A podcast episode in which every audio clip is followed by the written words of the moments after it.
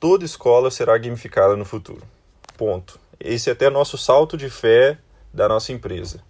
Toda sala de aula será gamificada. A, a escola regular, ela naturalmente ela, ela é mais engessada, ela tem algumas barreiras muito maiores do que a extracurricular, mas ela tem o mesmo problema e a mesma necessidade.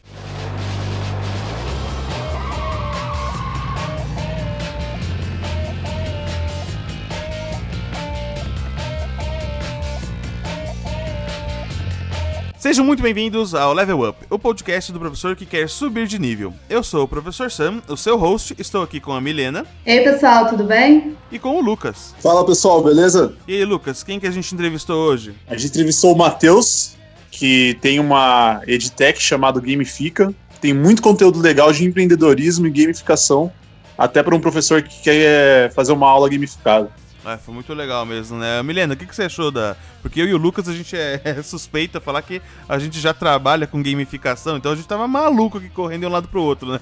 E você? O que, que você achou da, da entrevista? Eu achei ótimo, até porque eu conheço o conceito de gamificação, mas eu ainda não consegui aplicar a gamificação em si, né? Então, é, foi muito bom para conhecer de forma mais ampla que a gamificação, inclusive ele dá dicas né, de conteúdo para quem quer aprender mais sobre o assunto e gamificar suas aulas. Então eu acho que para quem está iniciando, não conhece nada do assunto ou conhece minimamente como eu, eu acho que esse podcast vai ajudar demais. Muito legal, muito legal mesmo. Então é isso, pessoal. Fiquem com a entrevista. Espero que todo mundo aí fique maluco igual eu fiquei aqui. Até a próxima.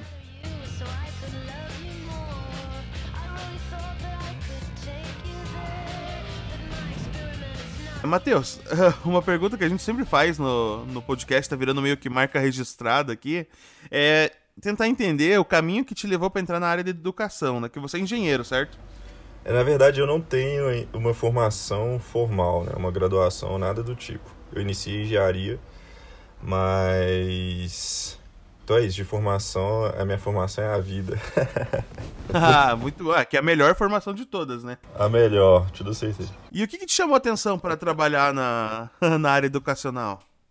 Cara, foi realmente uma, uma questão de oportunidade. Eu tava naquele fluxo de faculdade que todo mundo passa e eu já tava bem satisfeito, assim, nada fazia sentido para mim. Eu era o famoso aluno 60, sempre fui, ensino médio, reprovei no ensino médio, é, cheguei na faculdade, faculdade federal, ok, mas também se a média fosse 40, eu tiraria 40, se fosse 35, eu tiraria 35, então aquele aluno médio. E, e, e mediano é um, é um eufemismo para medíocre, né? Então isso sempre me incomodou muito. Eu sabia que eu estava abaixo do que eu poderia fazer, mas aí o, tinha uma vontade interna de empreender muito grande, então não era necessariamente a área de educação é, não estava ligada com isso no primeiro momento, era mais um, uma vontade muito grande de empreender. E na, naquele momento, eu e meus irmãos, todos em lugares diferentes, eu estava no interior de Minas, em Viçosa, meu irmão em Belo Horizonte, meu outro irmão na França, todos com a mesma vontade. E daí a gente iniciou, é, iniciou o processo, e a área de educação, a priori, é, não teve nenhum gatilho é, de influência no momento. Foi mesmo uma dádiva. Porque meu irmão teve a ideia, ele tinha acabado de voltar para o Brasil, ele teve a ideia de abrir uma escola para crianças e adolescentes de tecnologia, ou seja, ensinar crianças e adolescentes a programarem. Porque ele percebeu que aqui na, na, na UFMG ele dava aula particular para as pessoas passarem nas matérias, quando ele foi para a França ele também dava aula. Então ele falou assim, cara, isso é um problema, tá em todo lugar, por que não ensinar desde cedo? Então essa foi nossa. É, na verdade, esse foi o real gatilho assim dessa entrada nesse mercado tão, tão apaixonante, né? Acho que poucos mercados têm o fator que a educação tem, que é um propósito ligado muito forte. É verdade. É, vocês tiveram então, vocês têm na verdade ainda um, uma outra um outro empreendimento, né, além do Gamifica, né? Sim. Que é essa escola de programação, né? Exatamente. Então, a, a Gamifica, na verdade, ela nasce nessa escola, né? Porque a gente inicia a escola, então a, a história é bem interessante, a gente sem recurso nenhum, pega dinheiro emprestado, 10 mil reais, loucura, abre dentro de casa, sem, sem dinheiro para pagar um aluguel, E o objetivo era ali ter 20 alunos para ter uma validação. Quando a gente se vê, a gente estava com 40 alunos dentro de casa. Se imaginar um, é, você imaginar um pai deixando uma filha de 9 anos com três rapazes de idade média de 20 anos. Então a gente enfrentou esse tipo de desafio. Só que a gente cresceu bastante, e resumindo bastante a história, a gente em três anos e meio virou um modelo de franquia, a gente vendeu essa escola em 2018.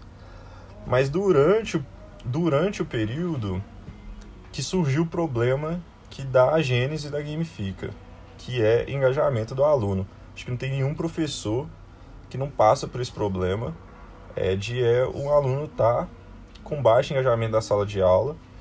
E é um problema que a gente, a gente vivenciou isso, que é, é um problema muito sério, porque ele afeta o pedagógico, compromete o processo de aprendizagem. E, além do processo de aprendizagem estar comprometido e ter os e, e não colher os benefícios, isso também a nível negócio é muito ruim, porque esse aluno, a propensão de evasão dele aumenta muito e ele também tende a não chamar outros colegas para vir para a escola. Senão é um ambiente, uma aula engajante. Então é aí que nasce a Gamifica, a gente começou a gamificar dentro, dentro, da, dentro da nossa aula. É, primeiro ali com como todo mundo gamifica ali de forma bem artesanal mesmo, recortando dinheiro, recortando estrela, dando para os alunos, funcionava muito bem. Como vários professores fazem, a única diferença é que a gente foi evoluindo. A gente não parou de evoluir o meio como a gente faz isso. Então, acho que todo, todo mundo para no, no, no papel, a gente foi evoluindo é, e hoje é um produto, uma startup. Muito legal. Antes, acho que de, de a gente falar mais sobre a Gamifica, que eu realmente quero entender bem, assim, claro, é que claro. é, porque é um assunto que eu gosto muito, né, gamificação. O pessoal que me segue nas redes sabe que estou sempre falando disso, assim. Uhum. Eu acho que seria interessante é, falar para os nossos ouvintes, pelo menos talvez alguns não, não saibam, o que, que é a gamificação, afinal de contas. Perfeito. Gamificação é, é um, é um conceito criado já há algum tempo. Assim, a pessoa que, que lançou esse conceito foi em 2001, mas ganhou relevância a partir de 2010. É, é o conceito de extrair as mecânicas que funcionam bem nos jogos, as mecânicas de jogo, que a gente está acostumado em, em jogos digitais ou, ou mesmo jogos analógicos, enxergar quais gatilhos psicológicos tem ali, quais mecânicas que fazem a gente ficar tanto tempo envolvido em jogos, extrair essas mecânicas e levar essa abstração para ambientes que não são, não são necessariamente jogos em si. Então, levar para ambientes corporativos, qualquer ambiente que não seja de game exatamente. É, então, gamificação é isso: extrair as mecânicas de jogos e aplicar em ambientes não game a fim de promover engajamento e estado de flow. Essa é, assim, já deixo aqui para quem está escutando que existem diversas definições, tá? Tem pessoas que enxergam gamificação por ângulos diferentes. Essa é a definição que mais me que mais faz sentido para mim. Primeiro, eu fico muito feliz de ter alguém de Minas. a minha reclamação aqui com o pessoal é: poxa, mas a gente só está entrevistando gente do Paraná. e Viçosa, né? Que é do ladinho aqui de, de Mariana, o FOP. Pois é. Na hora que você falou Mariana, eu falei assim, opa, legal, tive o mesmo sentimento é. que você teve. Então, isso é muito bacana. Então, eu acho que eu já vou até puxar aqui, então, porque você já deu essa deixa, né? Porque eu acho que é uma dificuldade que eu tenho percebido entre os professores. É...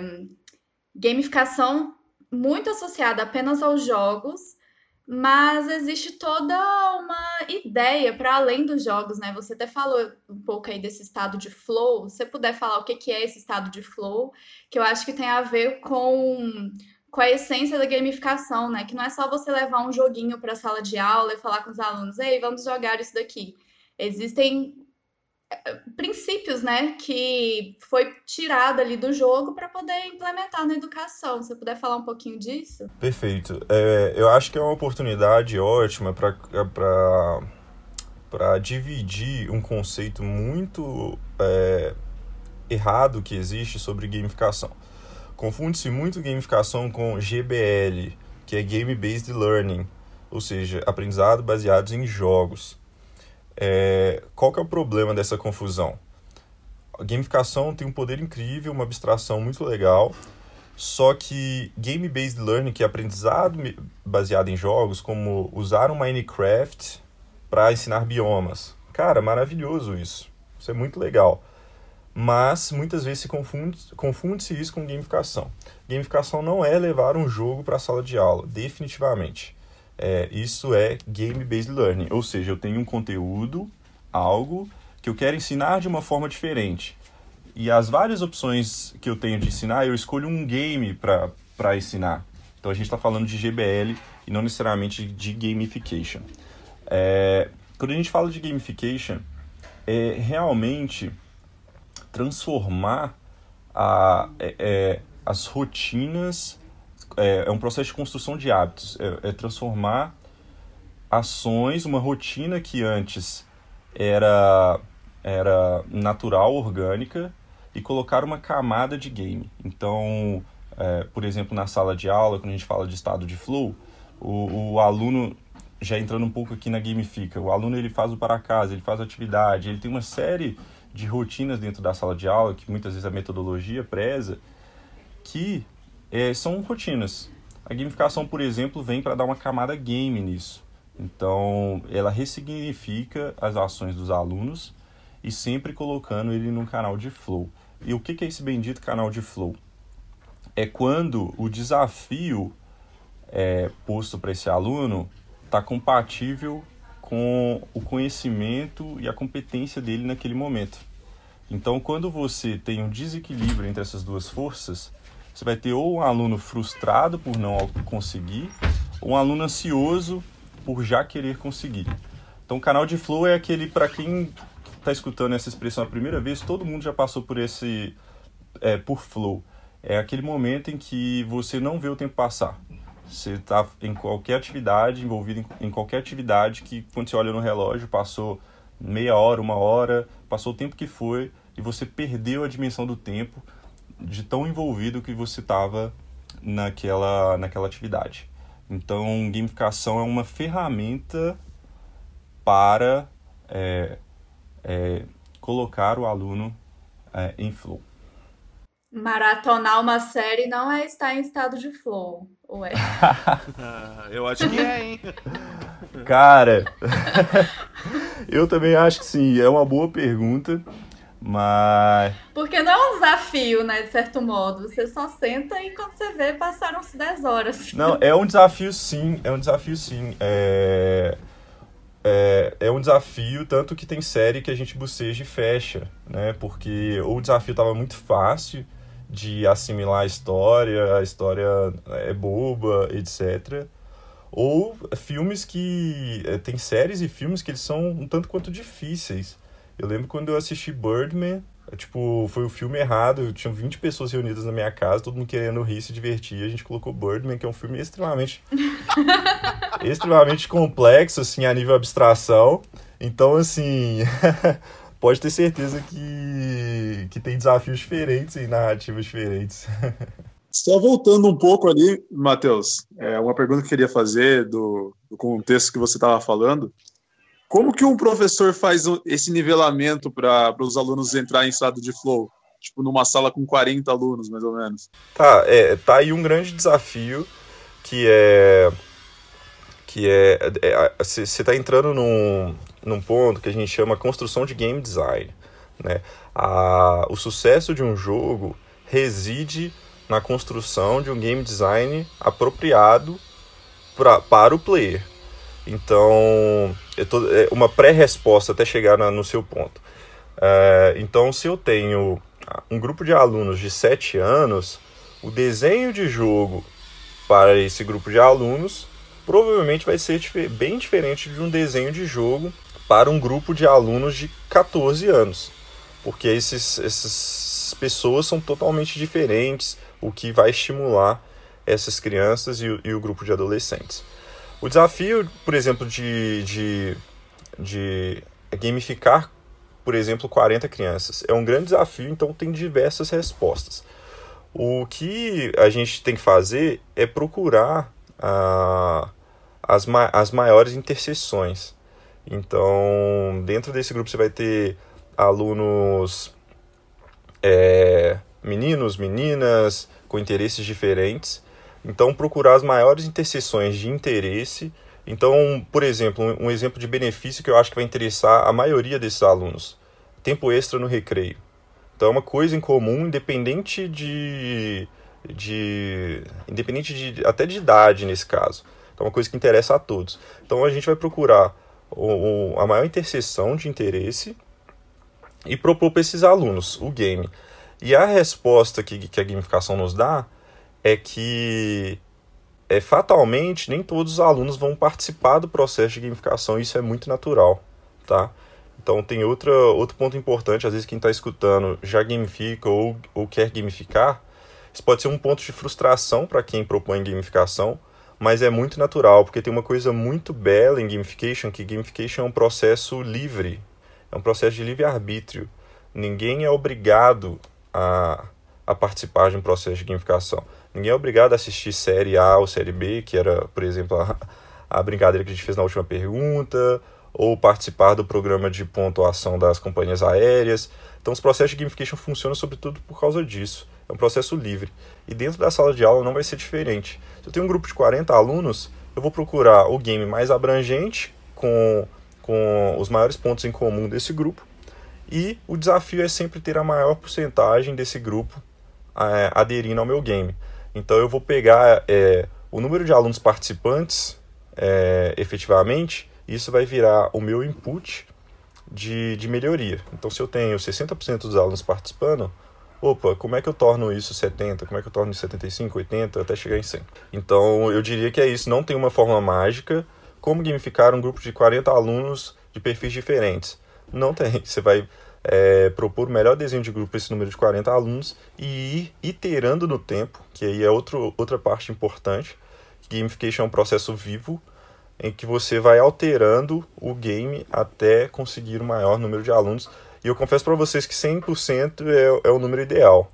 É, assim, é, é, é, muito natural que você não chegue em 100%, porque é como se fosse um gráfico de limite, né? Você vai chegando cada vez mais no, no limite e ter 100% dos alunos com o mesmo nível de engajamento é um desafio bem grande. É, vocês têm alguma ferramenta que mede essa participação, esse engajamento dos alunos? Se você puder dar um exemplo em dados para a gente. Não existe nenhuma ferramenta eu pelo menos não conheço uma ferramenta ou um framework que nos dá é, essa resposta. A gente tem o privilégio de ter uma solução digital, né, que a Gamifica, e na Gamifica a gente consegue verificar o uso, né? Então a gente tem alguns parâmetros que é, por exemplo, o aluno interagiu, ele coletou os pontos, enfim, as mecânicas que a gente criou. Então a gente estabelece alguns parâmetros e fala assim, ó, se o aluno fez isso ou não fez aquilo, a gente entende que ele é engajado para ficar menos subjetivo, tá? É, mas é, é, dentro da nossa, da nossa ferramenta, do nosso escopo. Depois eu vou querer falar mais um pouquinho sobre essa parte da, do engajamento que você comentou. Claro, claro. Até na parte, num, num contexto um pouco mais é, focado no processo de vendas de vocês. Mas eu queria agora que você falasse um pouco sobre o que a Gamifica faz. Perfeito, claro. Sobre a Gamifica, o que a Gamifica faz? Eu posso contextualizar rapidamente é, o, o link ali da nossa escola para Gamifica. Por favor. A gente tinha o problema e a gente gamificava ali de forma artesanal, como muitas pessoas no Brasil e no mundo fazem, que é dar a famosa estrelinha para criança, dar o, o reconhecimento. É, ensino infantil usa muito e a gente estava fazendo da mesma forma. Só que isso dava tão certo para a gente, a gente percebia um potencial tão grande que, como eu disse, a gente, a, a gente viu um potencial nisso muito grande e continua evoluindo o meio. Então, como antes as pessoas se locomoviam de cavalo, depois veio a bicicleta, depois veio o carro, o avião, so, todos, são todas soluções que ajudam no mesmo problema, que é a locomoção. Então, foi a mesma ideia. Poxa, eu estou recortando aqui o dinheiro, mas eh, chega na hora de pegar o prêmio no final do semestre, esse aluno perdeu dinheiro, pô, rola uma frustração. Aí eu não sei quanto que eu dei para repor para ele. Aí se eu repor a mais ou a menos, o colega acha ruim porque é injusto. Enfim, trazia resultado, mas dava trabalho e também trazia alguns problemas. Então a gente começou a evoluir o meio para ficar cada vez mais otimizado e cada vez mais fluido.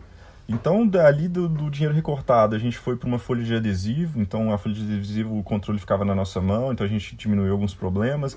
E os alunos gostavam muito da experiência de tirar um adesivo e colar. Então, beleza, já melhorou. Aí até que a gente entrou para o meio tecnológico. A gente criou um cartão de crédito e o dinheiro que antes era de papel, adesivo, agora era digital mesmo, igual, igual os pais deles usam. Então isso já gerou um impacto muito grande. Os alunos tinham muito orgulho de ter o cartãozinho de Buddycoin, na época que era o nome da moeda. E a, a gente criou ali um app é, bem simples que o professor lançava é, as pontuações do dia e os comportamentos que foram alcançados. Com isso, além disso, o aluno tinha um cartão, professor, o aplicativo e ainda a gente criou um ponto de coleta, que ali um Raspberry Pi, mas uma maquininha bem bonitinha, que o aluno aproximava como se fosse ali é, de ônibus, assim, ele aproximava e aparecia, olha, você tem tantos bodycoins, você ganhou X nessa aula, agora seu saldo atualizado é esse. Então ali tinha uma, uma experiência nova, e é, é aí que a gente encara que foi a gênese da Gamifica mesmo. Por quê? O engajamento explodiu. Pedagogicamente, a gente começou a ver o poder da ferramenta de fato, porque o professor ele ganha muito em gerenciamento de classe, em poder sobre a turma, porque ele, ele tem algo que interessa os alunos. Eu já escutei dos professores assim, cara, eu passei do professor chato que cobrava para o professor legal que dá pontos. Então, que legal. Exatamente. Então, assim, dentro da sala de aula houve uma, uma mini revolução, digamos assim. E para nossa surpresa, quando a gente ia para aula experimental para vender para novos alunos, era absurdo o nível de, de adesão, assim, era a cereja no bolo. A gente apresentava o curso, etc. E quando a gente chegava no sistema de gamificação, as possibilidades de ganho das crianças, você viu o olhinho brilhando, sabe? E olhando, tipo, o, filho olhando pro pai e falou assim: pai, pelo amor de Deus, me coloca aqui. não falando isso verbalmente, mas com os olhos. E então a gente começou também a ter uma alavancagem nas matrículas por causa do sistema. Então a gente olhou para isso e falou assim, cara, isso faz muito sentido. Uh, tava em, foi para todas as turmas rapidamente. E desde então é, a gente continuava tudo tranquilo é, era um diferencial na nossa escola. A gente foi a segunda escola no Brasil com essa proposta de código para crianças, de maneira formal. E no tempo iam surgindo muitas outras escolas com a mesma proposta, porque é um mercado que emergiu. Então a gente sempre viu game, é, gamificação e a experiência que a gente tinha criado como um diferencial da nossa escola. Só que a gente começou a receber ligações de escolas de fora. Escolas que compartilhavam alunos que faziam programação, por exemplo, o mesmo aluno que faz programação, ele faz Kumon, ele faz inglês, ele faz esportes. E daí foi simbólico isso, a gente recebeu uma ligação de uma escola de inglês, no interior de Minas também, é, e falou assim, cara, o que é Buddycoin? Me conta. Porque meus, meus alunos não param de falar nisso. E hoje, exatamente, e hoje um aluno não parava de chorar na escola. A gente foi ver porque o bendito cartão de Buddycoin que agora eu tô sabendo que chama cartão de boicote, tinha arrebentado. E ele não parava de chorar, e meus alunos valorizam muito isso, e eu vejo a aplicação no meu negócio também. E daí que a ficha caiu. A gente percebeu que o que era um problema doméstico nosso era um problema que extrapolava em muitas paredes da escola. O problema de engajamento ele é profundo. Eu escuto de professores que a gente vive a crise do engajamento hoje. E, e é, um, e é um raciocínio válido porque é, o, esse aluno que chega na escola, na, por, por exemplo, ali na, no primeiro ano, que inicia sua trajetória no fundamental, cada ano que passa, o contexto ao redor dele está mais estimulante, né? Eu, por exemplo, nasci em 1994. Então a escola para mim já não era o ambiente mais estimulante. E esse e esse gap só tende a aumentar no tempo. Por quê?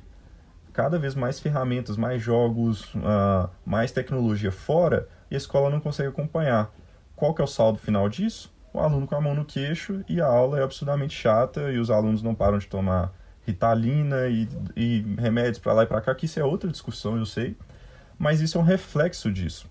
Então, é, a gente percebeu isso, aí a gente foi aprofundando mais no problema, percebeu que isso era um problema grande, que a Buddies era só a pontinha do iceberg, que a Buddies é a nossa escola, era a nossa escola. E daí a gente vende para essa escola de inglês e é nosso primeiro cliente externo, e de cara eles tinham três unidades, tinham e tem até hoje, estão conosco até hoje, isso tem dois anos.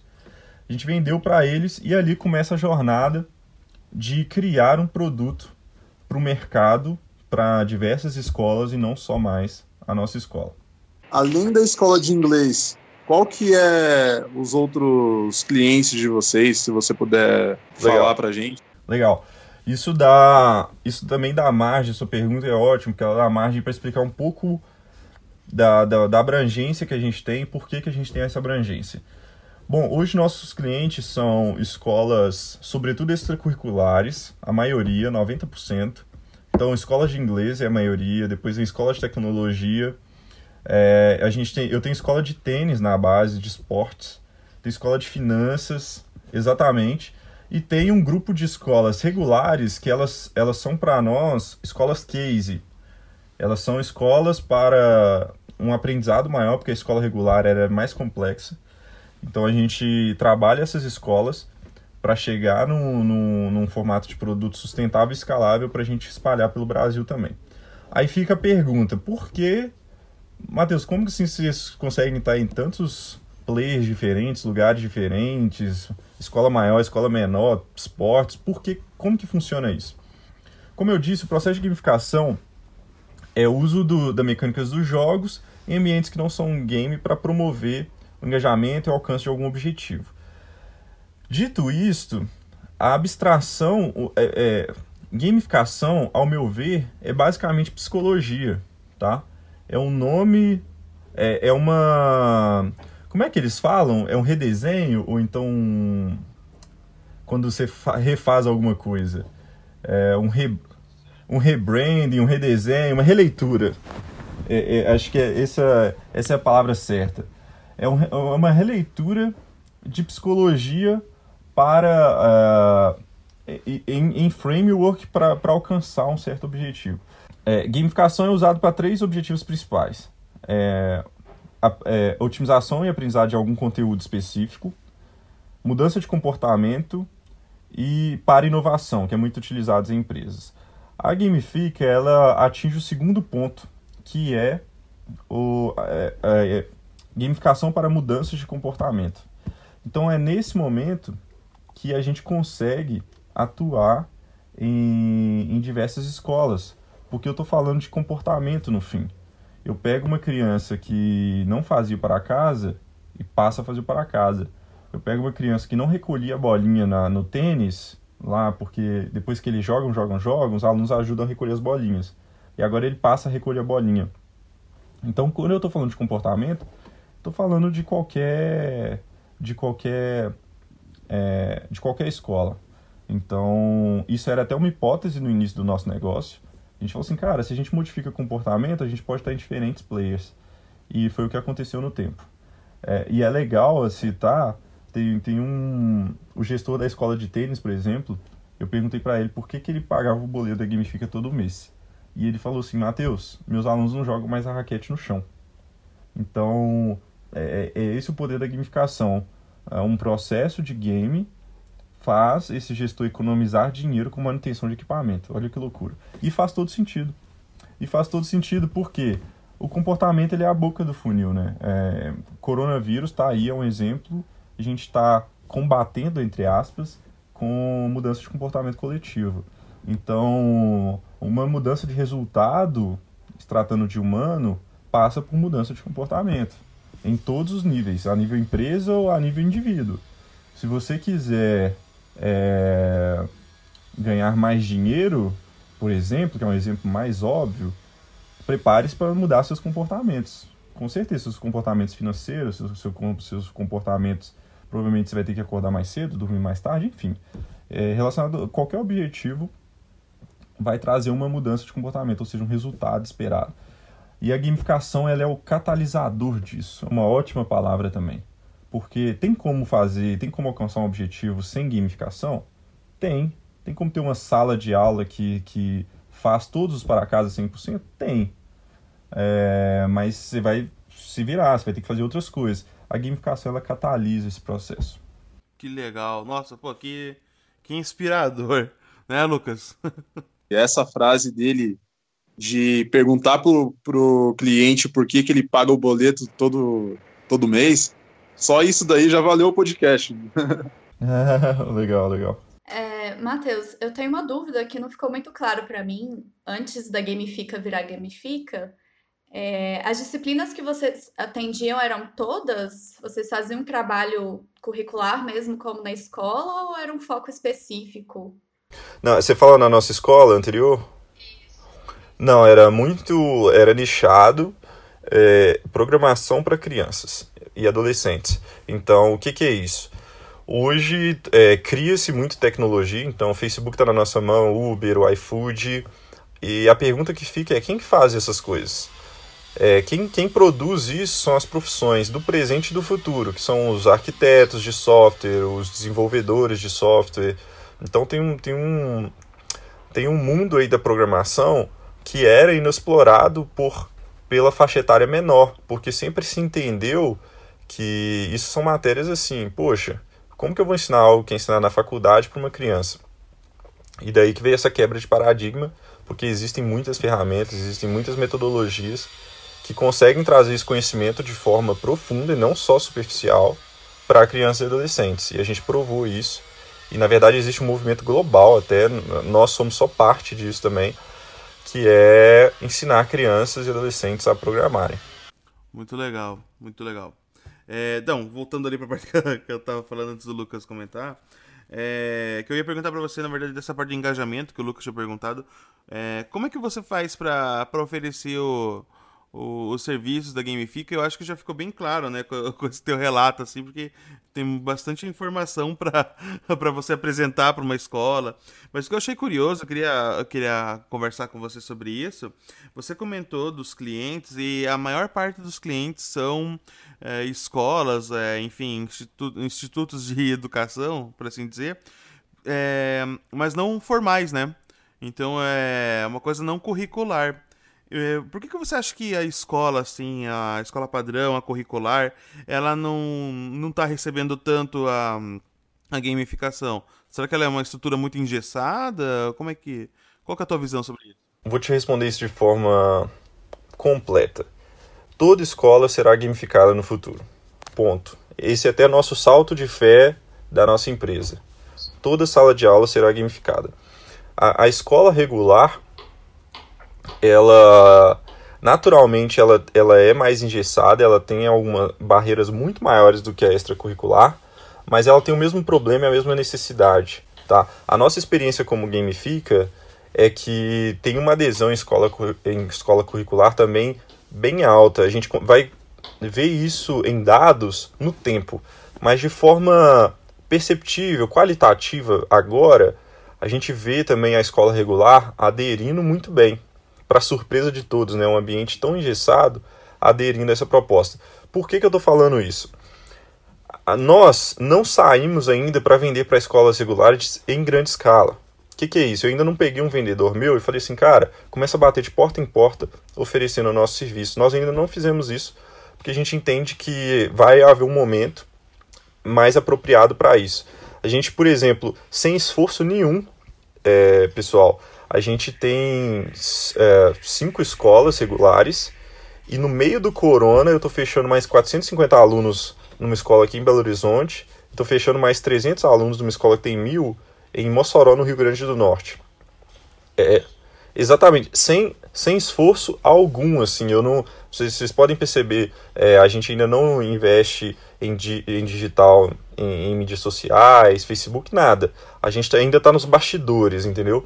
E mesmo assim, eu tenho escolas por indicação que chegam até a gente e falam assim, cara, tô vendo o trabalho de vocês, quero colocar.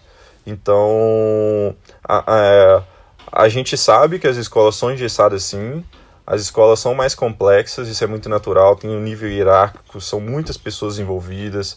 É muito comum soluções chegarem de forma top-down, ou seja, do chefe para os professores, e ela ser boicotada, isso é muito comum. Então, enfim, a gente sabe que a escola é isso, quem está escutando e trabalha também tem ciência, mas na nossa experiência com gamificação, eu acho que o problema está tão latente e a necessidade está tão alta que é, a, a, a gente vê que quando a gente apresenta proposta para professores, para os gestores, tem uma adesão é, muito rápida. E eu consigo até diferenciar isso porque há pouco tempo atrás eu oferecia programação para crianças, que também é, é, uma, é uma proposta incrível, assim. É, e a, a, adesão não é a mesma, porque programação para crianças, a gente tem que meio que criar necessidade nele. Fala assim, cara, olha para o futuro, como é que está formando esse aluno agora? Será que você está formando para a profissão que vai chegar lá na frente para ele? Então tinha que criar necessidade. Gamificação não. a gente chega com uma solução que ele já está com esse problema há tempo e talvez já até tentou resolver de algumas formas. E parece que a gente está oferecendo, sabe, água para quem tem sede, no deserto ainda. então, assim, eu, acho que é, as escolas, eu ainda não falo para você é, que, putz, a gente tem aqui 100 escolas na base, 200 escolas. Eu acho que é uma questão de mais é quando e não necessariamente se, entende? Então é perigoso a gente ter essa conversa daqui um ano e eu falar assim, nossa, pô, Sam, você lembra que, que eu tinha cinco escolas e sete das duas estavam fechando quando a gente estava fazendo podcast? Putz, agora a gente tem tantas escolas. Porque realmente a necessidade está muito grande. Muito legal, eu te perguntei isso, porque eu e o Lucas a gente trabalha também com gamificação, né? Legal. Mas é, é diferente do, do bem diferente do que do que da tua proposta, assim. Uhum. A gente trabalha mais numa pegada assim de gamificação explícita, sabe? Uhum. Então a gente gamifica um conteúdo específico e aí vai levando nas escolas e tal. Uhum. E a gente pena para conseguir fechar negócios. Ah, entendi, entendi. é, é muito é muito complicado complicado, porque às vezes a galera não. Ou tipo. É, porque assim.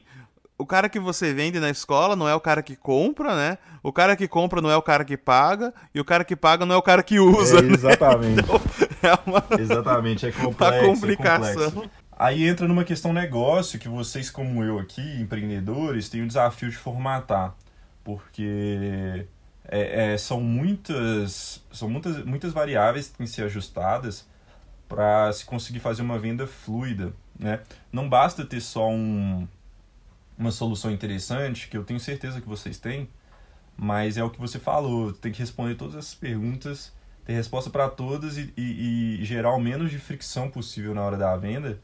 A gente a está falando desde o preço, modelo de negócio, modelo de cobrança, é, modelo de treinamento, implantação, tudo tem que estar tá muito fechado para que essa escola entre. A gente se preocupa muito com isso também, muito mesmo.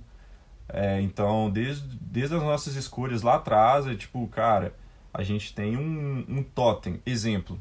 A gente tem um, um totem que é um, um tablet numa moldura que serve ali de ponto de coleta dos alunos. O aluno ele ganha, ganha um ponto e, e coleta ali no, no corredor onde que esse totem está instalado. Aí você pergunta, cara, isso é é o acaso? Não. Tudo é pensado nos detalhes para evitar isso aí que vocês estão passando. Porque eu evito objeções. Ah, cara, meus alunos não podem usar celular dentro da escola, por exemplo, se eu não tivesse um totem, se fosse se rodar só no celular, entendeu?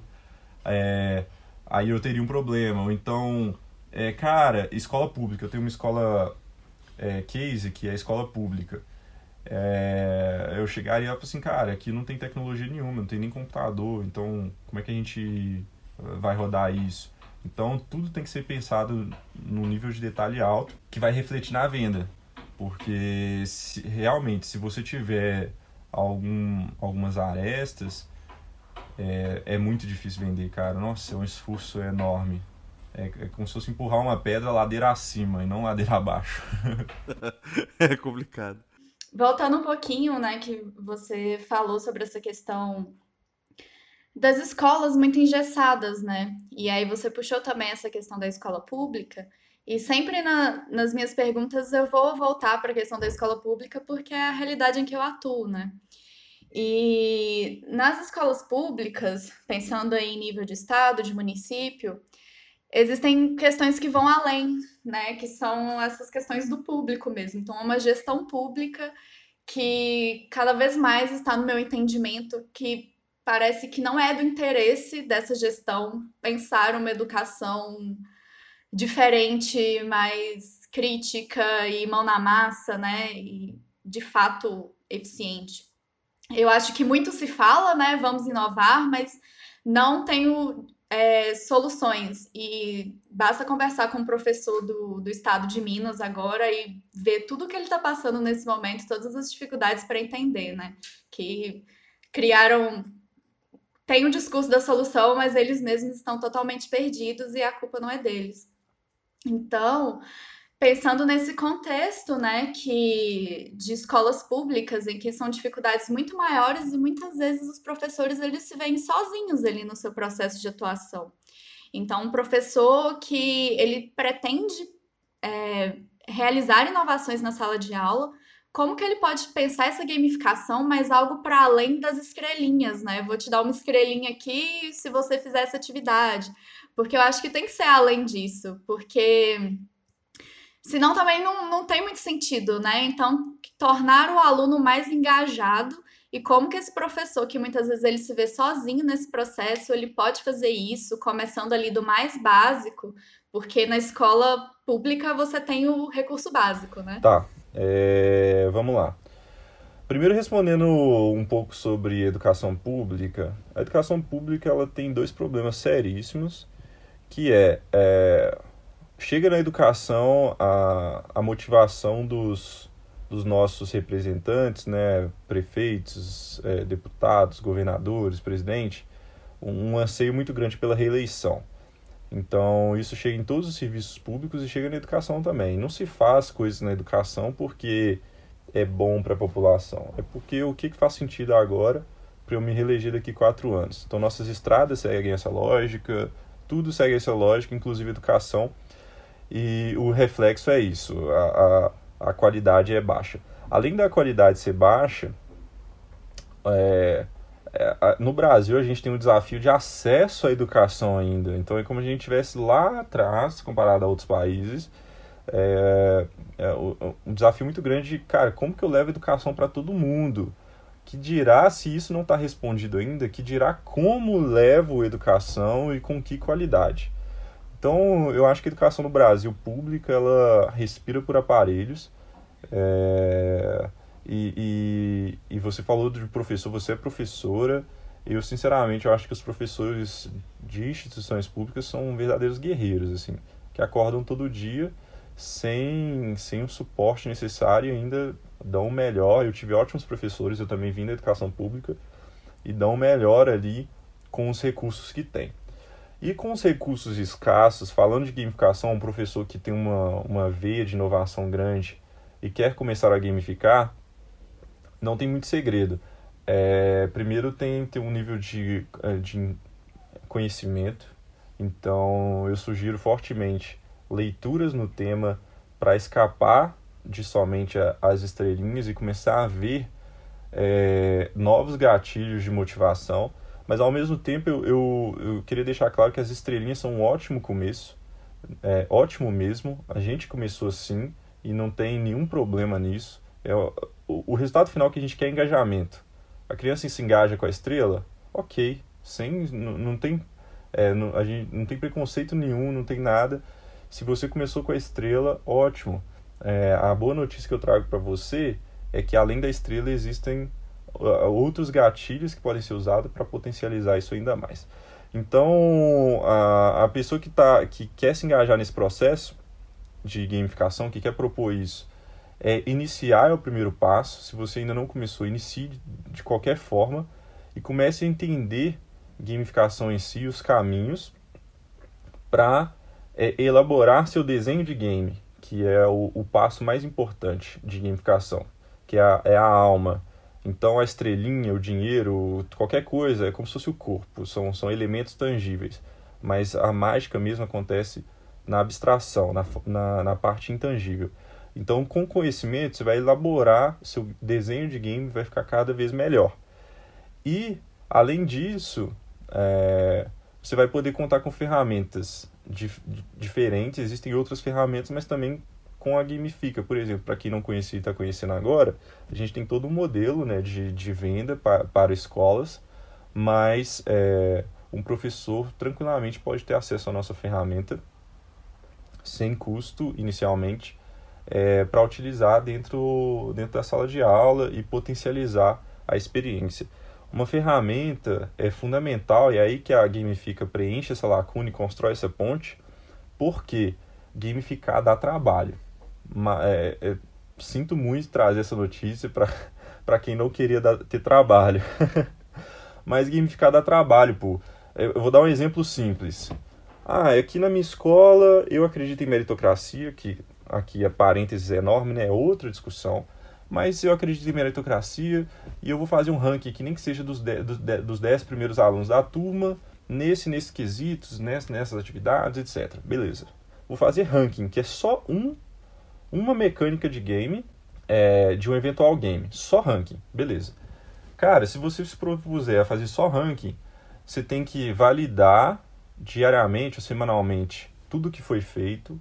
Isso tem que ser mensurado, isso tem que ser colocado ali numa planilha, tem que ser ordenado e fazer para você não adianta absolutamente nada. Você tem que dar esse feedback para os seus players, para os gatilhos de gamificação funcionarem. O que é esse feedback então no fim do dia? Você vai ter que imprimir isso, você vai ter que colocar numa arte alguma coisa, vai ter que tornar visual para todo mundo, ou seja, pregar ali na sala.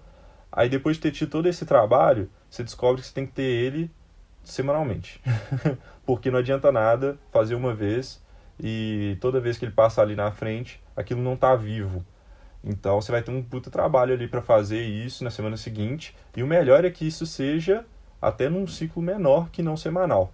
Aí de novo, é aí que nasce a gamifica, que você tem, por exemplo, esse ranking que você teria todo esse trabalho, você tem ele em tempo real o tempo todo é, disponível. Então os alunos conseguem acessar isso em tempo real. Ele acaba de coletar o ponto e ver se ele subiu ou desceu.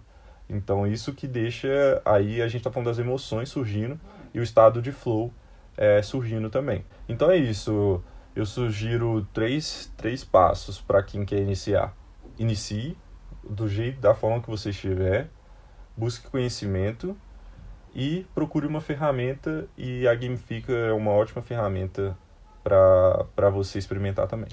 É, você falou, né, dessa questão de buscar mais informação sobre. Você tem alguma indicação de, de livro, de site, para além da Gamifica, né, que é um ótimo exemplo, mas alguma indicação de leitura, sei lá, gamificação do básico ao avançado, essas coisas assim, para ajudar quem quer conhecer um pouco mais? É, com certeza, tenho sim. É, tem um ponto em gamificação que existe muito pouco material disponível, na minha opinião tá? sobre, sobre gamificação. Vide livros. Se você for procurar livros de gamificação, cara, vai caber numa mão, sinceramente. É, livros assim com uma relevância mínima que você vai comprar na Amazon, algo do tipo. É, então são, são poucos conteúdos de qualidade que eu, que eu encontro hoje, mas eu vou deixar alguns aqui. O primeiro deles é o livro Gamificar, de um autor, eu vou esquecer o nome dele agora, mas é um é uma pessoa do Gartner, que o Gartner é uma consultoria foda mundial. É, Brian Burke, desculpa te Brian Burke, exatamente, é esse camarada aí. O livro dele é curtinho, mas muito bom, muito objetivo. É, muito bom mesmo. E, além disso, é, eu também deixaria o Yuka Chao, que é do Framework Octalysis. Né? Ele tem um curso bem profundo assim na, na internet, se, se não me engano, é, é, de graça. Eu fiz na época que era de graça, não sei se está cobrando agora, eu tinha visto algo assim.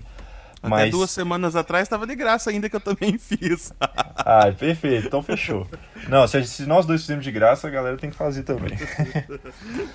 mas é, lá ele também, esse cara é interessante porque ele vai além do óbvio, assim, ele cria o próprio framework, ele enxerga a gamificação de um ponto de vista bem legal. E aqui eu estou falando de framework, é basicamente uma, para quem não está acostumado com essa palavra, uma ferramenta que ajuda a, aplicar a gamificação, a ver a gamificação dos processos.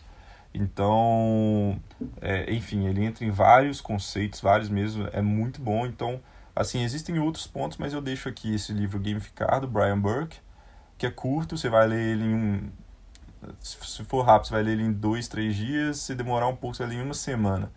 É, e o curso do Yuka Chao, que é muito, muito bom mesmo, é mas é um conteúdo mais denso. É que agora, tudo isso que a gente está vivendo, né, contexto de distanciamento, Covid e tudo mais, eu professores foram pegos de surpresa, muitos estão bem desesperados. E uma pergunta que sempre surge para mim lá no, no perfil é como avaliar no digital e como gamificar no digital, né? E aí eu trouxe essa questão da avaliação porque eu acho que a gamificação pode ser uma boa estratégia de avaliação. E se você tem alguma dica mais simples, né? Pensando que são professores que muitos estão conhecendo recursos básicos agora, que não tinham esse acesso. É, e se você pode dar alguma dica mais simples, né? Outro dia eu vi um exemplo muito bacana de, é, de jogo com o PowerPoint. Então, dá para fazer lá também. Então, se você tem alguma, alguma dica aí que você pode dar. Legal. É... É legal escutar isso porque eu com certeza vou ter uma resposta muito mais apropriada daqui provavelmente 30, 60 dias, porque a gente está fechando essas duas escolas, elas vão ser as primeiras escolas a entrar exclusivamente pro, por causa do corona, com essa necessidade que você citou. É, mas o, hoje, uma boa prática, assim, eu acho que, que os professores estão penando muito é, com como tocar a aula de forma remota, feedback do aluno. Eu vi é, uma ferramenta muito legal de uma empresa até amiga nossa, que é da Voo Educação. Eu não sei se chegou para vocês, mas é uma extensão no Chrome em que ela te dá ali vários recursos é, para você trazer esse aluno para perto, que, que é um problema, né? Porque tá cada um lá na casa dele, eventualmente com o microfone mutado, e aí, tô falando com quem? Ah, não tem uma, uma troca, uma sinergia ali muito, muito grande. E essa ferramenta aproxima bastante, porque você consegue. Ela funciona no Hangouts do Google, então ela não vai funcionar necessariamente no Zoom. Mas você consegue, por exemplo, você está fazendo a aula, aí você fez uma pergunta. Então, é, sem essa ferramenta, tem que fazer a pergunta, aí alguém vai abrir o microfone, responder, fica aquela coisa é, não dinâmica. Dali aparece na tela a pergunta, é, as opções, e cada um responde, você tem o feedback é, das respostas, você tem o feedback de quem não respondeu, porque é interessante também, né? Então a gente está vendo quem, quem tá ali, às vezes nem está na frente do computador. E várias outras é, ferramentas, assim, que, que vão te aproximar e aumentar o engajamento desse aluno à distância. Do que eu vi, é, eu estou sendo bem transparente aqui, até para quem eventualmente está escutando, é estranho porque, por exemplo, eu desenvolvo uma ferramenta para quem é, que eu não uso, né? então, é, esse é o grande desafio de quem produz isso, porque eu, eu não necessariamente dou aula, etc. Mas, assim, dos, dos contatos que eu tenho de quem está tá, que tem quem tem o problema, que são os nossos clientes, e, e quem está produzindo soluções, eu vi essa solução que é muito interessante, exclusiva para o distanciamento, que é da, da Voa Educação. E falando de gamifica, é, o processo é muito parecido. Então, como a gente está falando de comportamento, o aluno antes, sei lá, ele, o jogo dele lá tem chegou pontualmente, fez o para casa, fez atividade, fez isso, fez aquilo Online também, alguns comportamentos persistem e outros, e outros podem mudar. Então faça um ajuste no game, mas a, a, o poder da gamificação continua e a gente tem ótimos feedbacks de, de melhoria de comportamento por causa do processo. Eles, eles foram para o online, a primeira pergunta que eles faz, fa, fizeram é, é, eu ainda vou receber os pontos? eu ainda, eu ainda... que legal. Exatamente. Então, então também é, uma, é um canal de, de maior engajamento e do distanciamento. Na verdade, eu queria fazer uma pergunta em relação à perspectiva de crescimento do mercado de gamificação na educação. Se você tem algum, alguma coisa para passar para Na educação em específico, não. Eu tenho uma notícia que saiu tipo essa semana. O mercado de, educa... de, de gamificação está saltando de 7 bilhões de dólares de 2019, então no ano passado, para 37 até 2027. É, exatamente. É, por que, que isso está acontecendo, pessoal? E, é, e aí que entra a gamifica. É, gamificação, todo mundo assim, a gente vai no congresso é gamificação, vai ali é gamificação, tá? Mas e aí? O conceito por si só não adianta muito para mim. Eu quero benefício, né? É, eu quero algum problema aqui solucionado. Então, a Gamifica e, e está num, num, num, momento como várias empresas no mundo, que eu até desconheço, em vários segmentos. Então, não só em educação, mas em saúde, utilizando a gamificação e transformando ela em experiências, como é a da Gamifica, e abrindo mercado, né? Então, é por isso que a gente vê esse, esse mercado dando esse salto tão grande. Porque a gente sai de algo que é legal na teoria, mas e aí? E na prática? É, então, a, a prática está acontecendo. Tem escolas, como eu disse na brincadeira até, mas tem escolas pagando boleto por isso, porque pelo que antes era só teoria. Isso não vai parar. A Gamifica é uma das frentes. É, vão ter outras N propostas, N empresas que vão é, começar a, a gerar valor para as pessoas por meio da, da gamificação. Então, esse mercado ele é ele é ele vai expandir muito, essa é a nossa aposta. Teve uma, uma palestra que eu dei que eram pessoas, era um grupo de pessoas interessadas também em gamificação e em mercado. Eu até brinquei com, com o pessoal na época, eu falei assim, cara, vocês são inteligentes de estar aqui. Porque é uma tendência muito forte e, e é uma tendência que está saindo da teoria para a prática e na prática tem, tem dinheiro na brincadeira. Nossa, muito legal. Mercado expansivo mesmo, né? Sim, Sim, exatamente. E, e gamificação, galera, é um processo, é, como eu disse, psicológico. Então, se a gente está falando de psicológico, gamificação funciona para qualquer idade. os desafios são diferentes em idades diferentes, mas funciona para qualquer idade. É, de, eu de, vou deixar uma. Deixar uma deixa. Talvez eu inventei aqui essa primeira. primeira vou deixar uma deixa que a, a Gamifica ela nasce para conectar as pessoas à gamificação extrair esse benefício. E a nossa, a nossa visão mesmo é democratizar, tangibilizar, dar acesso, democratizar a gamificação. Não necessariamente em educação, tá? é interessante falar isso porque a gente escolheu o mercado de educação porque a gente, enfim, tem uma conexão muito forte. É, a gente tem um impacto muito grande. Então, eu tive uma experiência ruim em educação e a gente se vê é, na condição de promover mudança. Isso é muito legal. É, mas a gente, como vocês mesmos perceberam, a gente vê uma expansão disso muito grande. Então, é, um exemplo, a gente já está liberando o nosso aplicativo para testes em famílias. Então, mães, mães e pais poderem gamificar suas rotinas dentro de casa. E daí, dali eu faço uma conexão né, com família e escola por meio desse por meio da, da, da gamificação. E esse esse ciclo pode continuar crescendo, entende? Isso pode chegar no escritório do pai da mãe e daí vai. Eu acredito num futuro 2050, 40 talvez, em uma realidade totalmente gamificada, meio Black Mirror mesmo, assim. Tem, um, tem inclusive um capítulo do Black Mirror que aborda muito isso.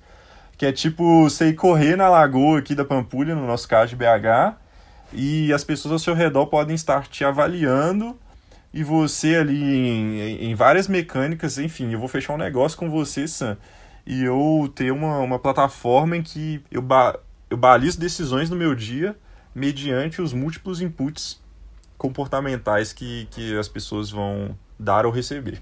Nossa, se for meio Black Mirror, eu tenho até medo. Porque. Sim. Já tem algumas coisas meio Black Mirror acontecendo. Vou ficar com a parte boa, porque é complicado. Não, é, exatamente, dá medo mesmo. Mas assim, toda, toda mudança dá medo e deve dar mesmo, porque sempre vem o lado positivo e o lado negativo. Mas assim, acho que a gente está em 2020. Acho que já tiveram vários momentos assim, né? Eu fico imaginando quando inventaram o revólver. Hoje é uma coisa tão comum mas eu fico imaginando quando o inventário, fico assim, mano, que medo, eu vou sair na rua, alguém vai me dar um tiro. Aí o ser humano, ele tem, ele tem a capacidade de criar algo que pode ser altamente destrutivo e, e se, e, e se adaptar, assim, que aquilo consiga existir sem, sem se destruir. Não vou, não, vou, não vou afirmar que isso nunca vai acontecer, porque eu confesso que tem hora que a gente chega bem na borda, viu? Mas. É, acho que depende nas mãos de quem que tá, né? Porque... Sim, exatamente. É complicado. Mas só, só meu último comentário, né? Eu achei muito legal essa questão que você falou das famílias, porque realmente é uma, é uma questão, é uma problemática muito grande que a gente tem, né? O não engajamento das famílias, a não participação. E acho que muito também por essa ideia de, às vezes, muito comum de que educação é só escola e, e, e fica restrito a lá aquele ambiente e as outras família não precisa participar, a sociedade não participa, e a gente, quem está na área, compreende que é um conjunto, né? Não funciona sozinho. Então, você trazer, você trazer essa opção é muito interessante, né? Ver ali uma participação mais ativa da família e isso vai ter um resultado direto no desempenho dos alunos, né? Com certeza, esses alunos que estão fazendo esse acompanhamento com a família, se você pegar um, um aluno que não está fazendo esse acompanhamento, vai ter uma diferença. Uhum. E legal também pensar que, né, você falou desse crescimento é, do mercado na educação, mas é uma discussão que até, a gente até vem feito aqui antes, que não só no, pensar no mercado, pensar como empresa, mas pensar também em profissionais da área da educação, como autônomos, né? Tem aí o Sam, eu também, de certo modo, tenho tentado fazer isso, que é tentar empreender também na educação, né? Então tem essa abertura, cada vez mais pessoas que estão ali dentro da escola, professores, uhum tem, querendo, enveredando também para esse caminho, né? De certo modo, empreender e, sim, sim. e pensar para além, né? Isso é muito legal. Ótimo, eu vou endossar sua fala aí. Eu. Quem estiver escutando, já teve vontade de empreender, por favor, venha para o nosso time. a gente precisa de reforço, porque, assim, é, existem hoje, minha opinião, existem muito mais problemas do que gente propondo solução, tá? É por isso que a gente vê quando uma solução é, dá certo, ter uma, um alcance tão grande e uma relevância tão grande, um faturamento tão alto, porque, gente, os problemas estão aí, os problemas são muito grandes e tem pouca gente pensando sobre, pensando em negócio sobre, e os benefícios são muito bons para quem consegue alcançar a solução desses problemas. É, é basicamente tentando, é quase que uma questão de tempo para para encontrar soluções para os problemas que estão postos. Eu tenho um exemplo, minha prima ela trabalha aqui no setor de educação do governo e ela e tem um problema na, no Brasil todo, mas em Minas Gerais principalmente, que é levar os alunos para a escola. Olha, lembra daqueles problemas de educação que a gente estava conversando? Olha o problema que Minas Gerais tem. É tirar um aluno lá da, do sítio dele, no interior, e levar ele para ir para a escola, só para chegar lá. É, e assim, eles não estavam, eles não conseguiam gente para ajudar eles. E a gente está falando de dinheiro na mesa, tudo, tudo certo, assim, ó. Se resolver o problema aqui com software, com qualquer solução para eu conseguir. É, é, deixa eu, deixa eu deixar mais claro o problema. Eles não sabem quanto repassar para cada prefeitura o dinheiro referente a esse transporte. Entende? Porque, porque é complexo. Então, é, é, existe um município com 2 mil habitantes e outro com 2 mil, um ele paga o dobro que o outro. Porque essa engenharia é complexa, então fica muito subjetivo, então aí entra corrupção no meio, você não sabe como exatamente se essa pessoa precisa desse dinheiro. Então o que, que tem que atuar ali? Tecnologia, informação, dados. E eles não tinham gente para resolver isso, gente. A gente está falando de, de editais milionários e tiveram que abrir um edital para o público. Não tinha empresa, eles tiveram que abrir edital público para quem quisesse pegar. E aí, aí inscreveram sim alguns grupos de faculdade, etc. Mas, se não me engano, tiveram 10 propostas de solução é, para esse problema. Já, já é um ótimo começo, mas assim, não era não precisava nem chegar nesse ponto se a gente tivesse aí é, cada vez mais pessoas empreendendo e, e procurando soluções para os problemas que a gente tem. Verdade. Nossa, Matheus, deixa eu agradecer a, a tua participação. Acho que eu sei que eu tô meio enviesado, mas foi um dos podcasts que eu mais gostei de gravar. que eu mais boa, boa, aproveitei. Valeu. Muito legal mesmo, muito legal. É, além de todo o conteúdo que você passou, para mim foi, pelo menos, acho que o Lucas vai achar também, pra gente que empreende na área de gamificação, inclusive, foi uma inspiração total, assim. Pô, muito obrigado mesmo, cara. Muito... Quero deixar aberto se você quiser fazer uma última consideração, quiser falar alguma coisa, deixar teus contatos, ou como é, entrar em contato com a Gamifica, enfim, fica à vontade. Ótimo, legal. É, primeiramente, eu queria agradecer imensamente a oportunidade de falar.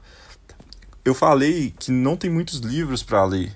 É, então, imagine assim, vocês estarem abrindo espaço para uma discussão desse nível, com, esse, com conhecimento, com prática, com coisas empíricas.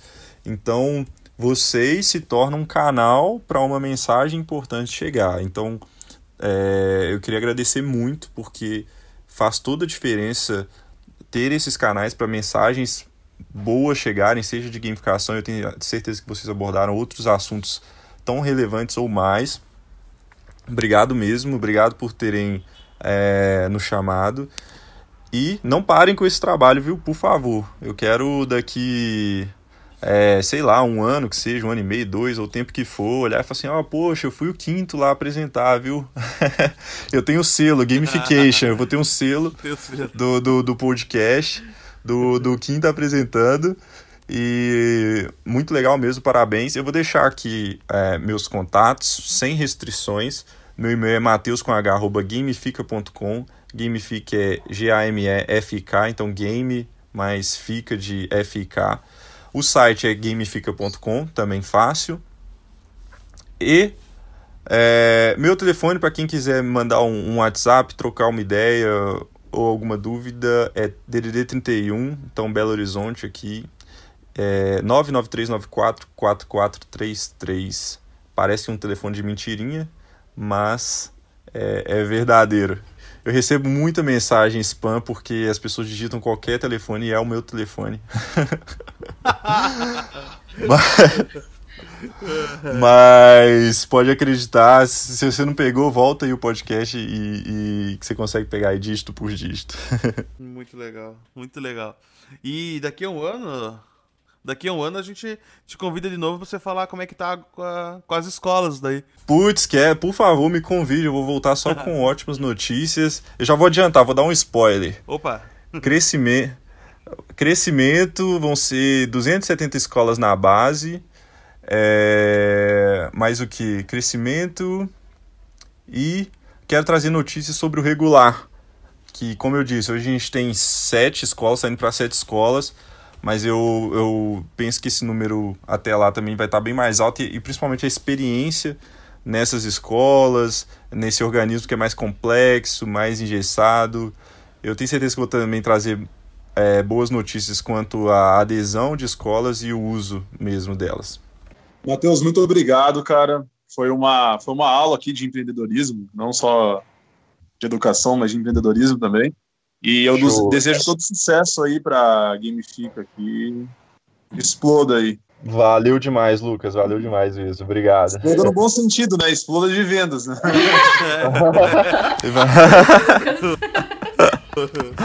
Poxa, tio... Não, agora, agora que você explicou, eu tinha ficado puto aqui, cara. Tô brincando. Não, mandou bem, eu tenho certeza. Explodir sim, vai explodir, cara. É, cer é certeza. Mas, Matheus, é, eu queria te agradecer também. É, tem sido muito bom sempre ouvir esses relatos. Eu acho que a educação está precisando de reforços. É, a educação está precisando elevar a autoestima, os professores também estão precisando aí de um gás. Então, todo o trabalho que tem essa proposta de melhorar e está fazendo acontecer, eu acho muito bonito e muito importante. Então, eu espero mesmo que todos esses resultados que você falou, né, essas, daqui a um ano tenha sido um total sucesso. Eu espero muito isso de verdade. A educação precisa disso, né? Então, muito obrigada por esse trabalho, obrigada por ter vindo aqui compartilhar com a gente é, os seus relatos. E eu também estou muito feliz por ser alguém de Minas, me sinto mais em casa, então isso é muito bom. Obrigadão, Milena. É, como eu disse, é quase com um privilégio, eu me sinto escolhido pela educação, sabe? É, foi, foi espontâneo, a gente entrou nesse mercado, a gente continua nesse mercado e eu falo para todo mundo, cara, você tá triste por qualquer motivo na vida, vai trabalhar com criança, vai trabalhar com educação. Não tem como você ficar triste não. Receber um abraço espontâneo sete horas da manhã por nada, por por nada, absolutamente nada. Então assim, é um privilégio e fico muito feliz com o voto de confiança de vocês, de você, Milena, para a gente continuar nessa jornada. E vocês são muito importantes, como eu disse, para disseminar, ajudar a disseminar essa semente. Valeu demais mesmo. Ah, valeu, obrigado.